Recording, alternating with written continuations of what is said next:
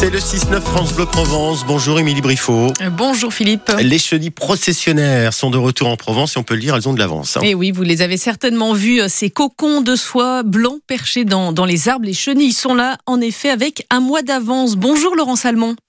Bonjour. Vous faites partie de la société Provalpe 3D qui lutte donc contre ces chenilles processionnaires de- depuis 10 ans. On l'a dit, elles sont en avance euh, cette année. Comment est-ce que vous l'expliquez?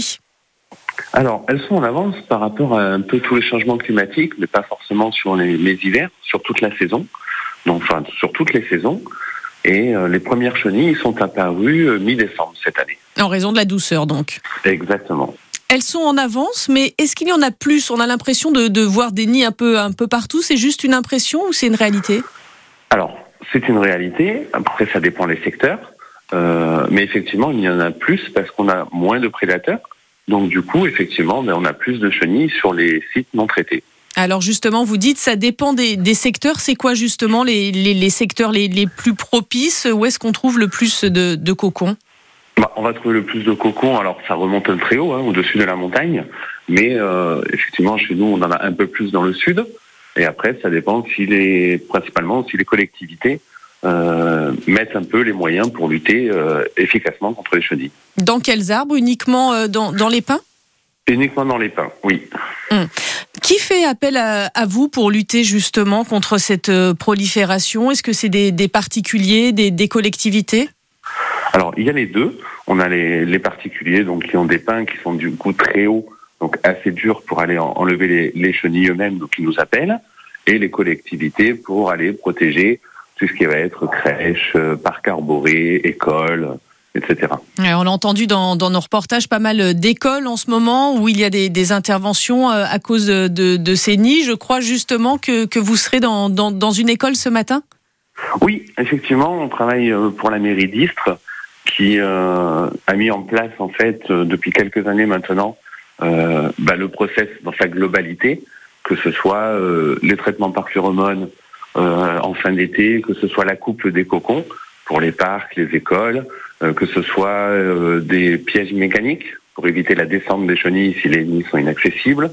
Donc ils ont fait complètement le, le process entier et euh, effectivement, dès qu'il y a euh, un nid qui est déclaré dans une école, ils nous appellent pour l'enlever immédiatement pour limiter les risques quand les enfants jouent dehors.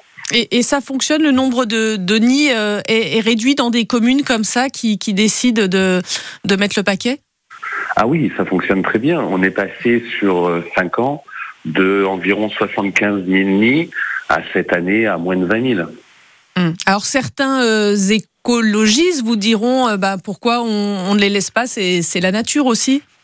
Alors c'est effectivement la nature, mais euh, la nature est, est pas très très équilibrée. C'est-à-dire que vu qu'on a trop de chenilles et pas assez de prédateurs, mais c'est l'arbre qui en pâtit et c'est l'arbre qui meurt.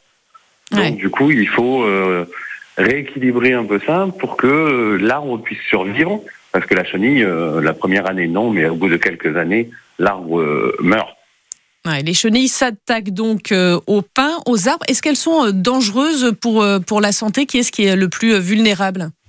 Alors oui, elles sont dangereuses et ça va être surtout la population en bas âge, euh, parce que les enfants vont voir passer des chenilles en colonie. Euh, elles vont être, ils vont être très excités d'aller jouer avec, de les toucher. Et à ce moment-là, au contact, elles vont libérer les poils urticants. Et là, à ce moment-là, ça fait de gros dégâts, principalement sur les chiens, parce que eux, ça va être directement dans la gorge. Donc il va y avoir un œdème, ça va gonfler la gorge, la langue, donc ils pourront plus respirer. Et ensuite, bah, les enfants, ça va être, ils vont être euh, piqués en fait par ces poils et c'est tellement urticant qu'ils vont se gratter, se gratter. Couper le, donc du coup ces petits euh, ces aiguilles là qui rentrent dans la peau et libérer de plus en plus de produits urticants. Ouais, Et Si on ne rappelle. les euh, pas, si on ne les embête pas, elles ne euh, sont pas dangereuses. Ouais, voilà, on, rappelle donc euh, effectivement ce, ce conseil, surtout euh, on ne les touche pas, euh, ni, ni les chenilles, euh, ni euh, les nids. Merci beaucoup pour toutes ces explications, euh, Laurent Salmon, euh, donc de la société Provalpe euh, 3D. Merci à vous et vous venez de prendre l'interview euh, en cours. Vous avez des animaux à la maison, bah, vous pouvez la réécouter, la partager sur euh, l'appli ici par France Bleu, France 3, il est 7h23.